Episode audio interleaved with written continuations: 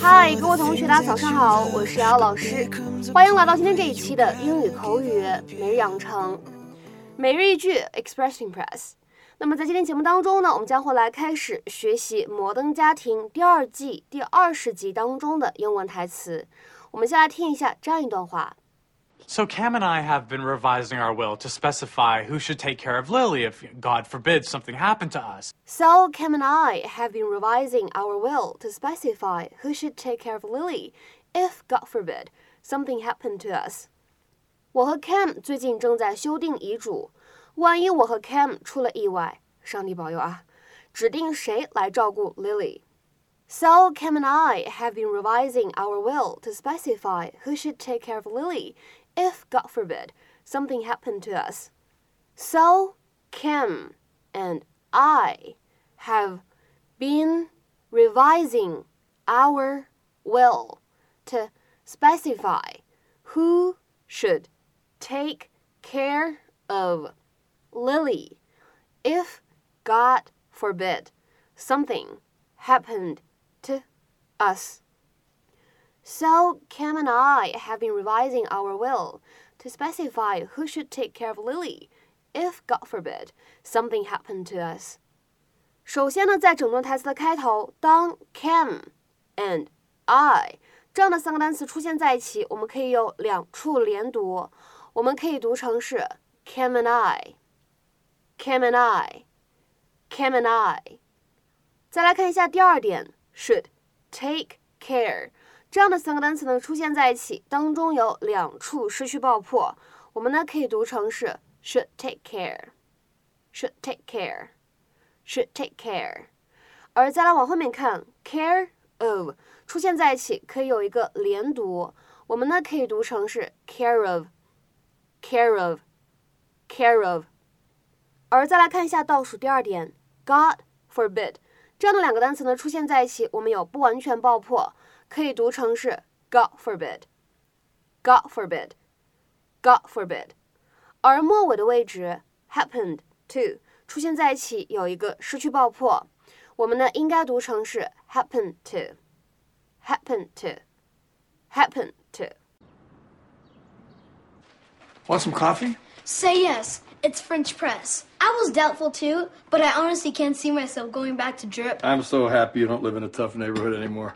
We're so sorry for just dropping by like this. Are you kidding me? I'll take any chance to spend time with this little princess. I love her little hair, her little toes. And she loves her grandmother. I don't love grandmother. So Cam and I have been revising our will to specify who should take care of Lily if, God forbid, something happened to us. God forbid. I said God for. So we've been dropping by unannounced to, you know, casually assess our candidates. Not all of our candidates. No, that, that's true. We did not drop by Missouri. It's Missouri. No one from Missouri would say Missouri. I'm so sorry. So anyway, uh, Claire and Phil were our first thoughts, so we dropped by their place last week. You win the award for worst mother ever! I will be sure to thank you in my speech. Phil, the frying pan's on fire! Son of Jarrell! Everybody stay calm! Dad, I'm gonna teach myself how to juggle. Good for you, buddy. Mom! No one heard me screaming. I've been trapped in the garage for like 20 minutes. And yet, still, you didn't get the rat traps I sent you for. Thank Oh. you. Honey, it's doing it Come again! on now, every morning! I hope the whole house burns down. Come at a bad time. Come back in seven years and five months when they're all gone! 那么在今天节目当中呢，我们重点来学习一下这样一个表达，叫做 God forbid。 这样一个表达呢，它字面的意思是上帝禁止。那么到底是什么意思呢？通常来说啊，这样的一个表达只会出现在口语里面。你呢也可以说 Heaven forbid。你呢可以理解成为上帝保佑这件坏事呢不会发生，或者说呢老天爷保佑这坏事呢不会发生。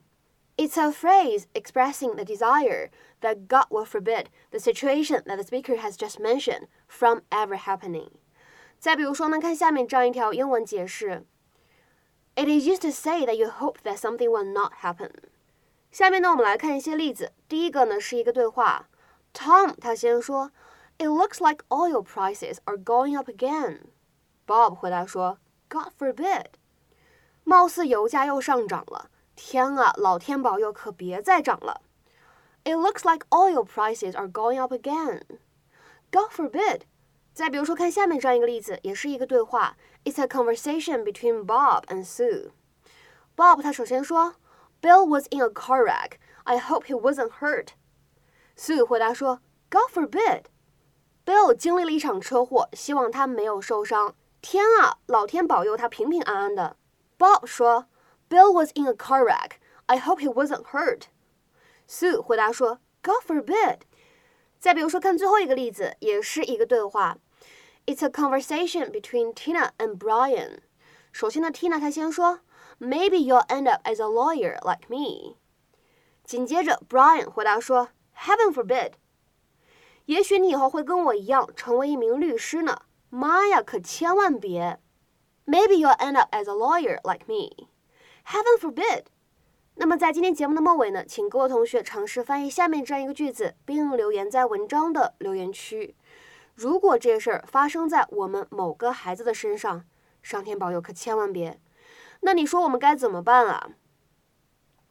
如果这事儿发生在我们某个孩子的身上，上天保佑，可千万别。那你说我们可怎么办呀？那么这样一个句子应该如何使用我们刚刚讲过的 God forbid 或者 Heaven forbid 来造句呢？期待各位同学的踊跃发言。我们今天节目呢就先讲到这里，拜拜。Time I cry over you. I promise this the last text that I'll send. Then you will never hear from me again. This is my last try